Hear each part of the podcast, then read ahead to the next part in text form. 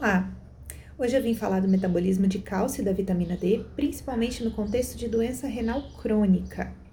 Bom, vamos começar. O cálcio é necessário para várias funções do organismo e ele é mantido em uma estreita faixa entre 8,5 e 10,5 na maioria dos laboratórios e ele é, anda junto com fósforo, na proporção de duas moléculas de cálcio para cada molécula de fósforo. A gente obtém o cálcio pela dieta. Então, a gente ingere, é, ingere alimentos ricos em cálcio e esse cálcio é absorvido pelos intestinos por ação da vitamina D ativa. Além disso, a vitamina D ativa também faz a, o reaproveitamento, evita a eliminação de cálcio pela urina, certo? Quando esse cálcio abaixa, apesar da vitamina D, entre os hormônios da paratireoide, que são aquelas quatro glândulas que a gente tem atrás da tireoide aqui no pescoço.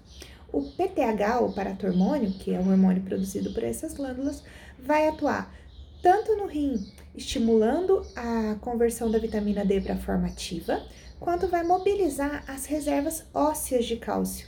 A maior reserva que a gente tem de cálcio no organismo são os ossos. Então, quando precisa, vai tirar do osso para jogar no sangue para manter a homeostase, manter o equilíbrio desse mineral, certo?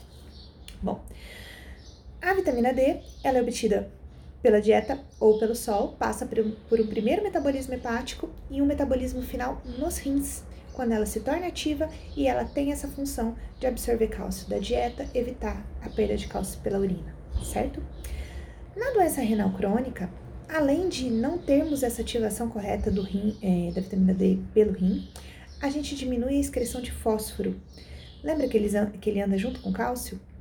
Quando a gente começa a concentrar fósforo, isso inibe a, a vitamina D, a conversão da vitamina D para a forma ativa, porque a gente não quer acumular cálcio, que a gente não quer acumular fósforo, esses minerais têm que ser mantidos numa estreita faixa de equilíbrio. Então, a gente vai ter uma diminuição do cálcio no sangue. Nessa hora, o PTH vai atuar e, como ele não consegue estimular a vitamina D, vai ter uma mobilização óssea muito mais intensa e vai tirar cálcio desse osso para jogar no sangue para manter a homeostase.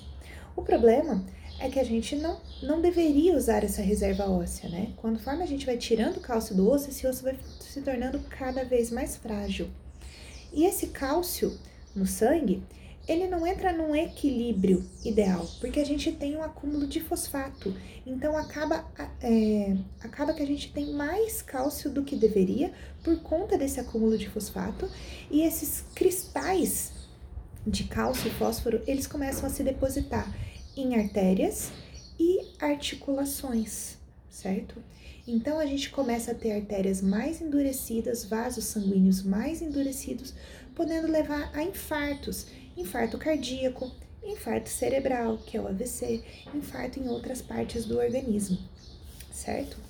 Bom, o primeiro controle que é feito é o controle com dieta, com medicações que o paciente renal crônico vai tomar para tentar controlar esse metabolismo. Porém, as glândulas paratireoides continuam produzindo muito PTH e o PTH fica em valores 10 vezes, 20 vezes o valor de referência. E esse PTH está lá, atuando no osso, tirando o cálcio desse osso e mandando para o sangue. Quando chega nesse ponto que a gente não consegue mais controlar com medicação, com dieta, é que entra o cirurgião de cabeça e pescoço para fazer a cirurgia, para tirar essas paratireoides, para cair o PTH, para a gente conseguir levar esse paciente num equilíbrio mais adequado, tá? Lembrando que não é uma cirurgia tão simples assim. As paratireoides elas foram formadas pela terceira e quarta bolsas faríngeas. A paratireoide inferior ela foi formada na terceira bolsa junto com o timo. O timo fica no tórax.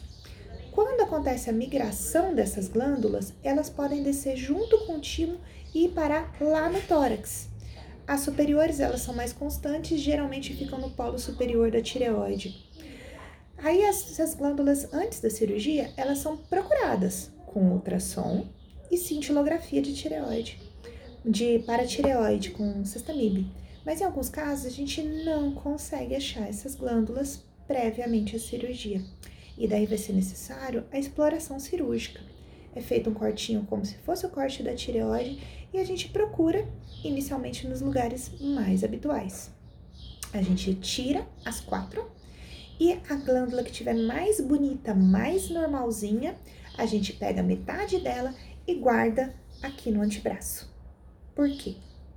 O paciente pode ter uma recidiva desse hiperparatireoidismo. Essa pequena glândula que a gente guardou metade aqui no antebraço, ela pode voltar a crescer e voltar a produzir valores exagerados de PTH, principalmente se o paciente não conseguir fazer o transplante renal, se ele não conseguir o rim novo.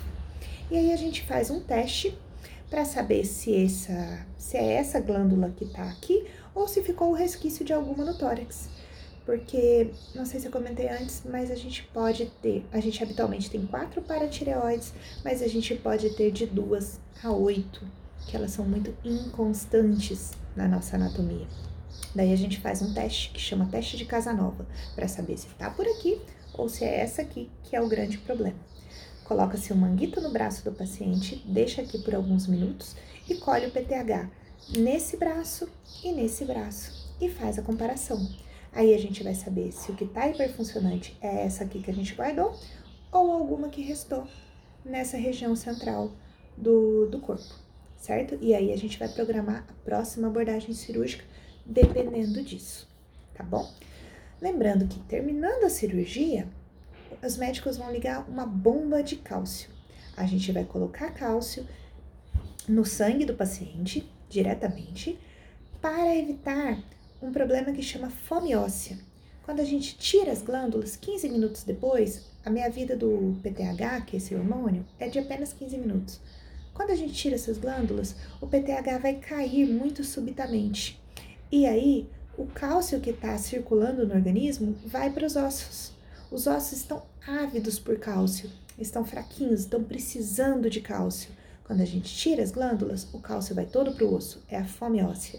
Então, esse paciente vai ser mantido em UTI em bomba de cálcio para a gente evitar o máximo possível essa fome óssea e ir dosando cálcio cada quatro horas, em alguns lugares a cada seis horas, para regular essa bomba, o tanto de cálcio que a gente vai fornecer de forma exógena para o paciente, para diminuir os sintomas e para compensar essa fome óssea que está acontecendo, certo? Depois de alguns dias, esse paciente vai para casa, vai tomar medicação de forma oral, com essa questão mais ajustada, certo? Bom, esse é um dos exemplos de problema que pode acontecer com paciente renal crônico. E como que eu faço para não ficar renal crônica, Regiane? Bom, as principais causas de doença renal crônica é a hipertensão e o diabetes. Doença que a gente, doenças que a gente controla com mudança de hábito de vida, com alimentação saudável, atividade física, cuidado com o nosso próprio corpo, certo? Portanto, se você tem diabetes, pressão alta, comece a se cuidar de verdade.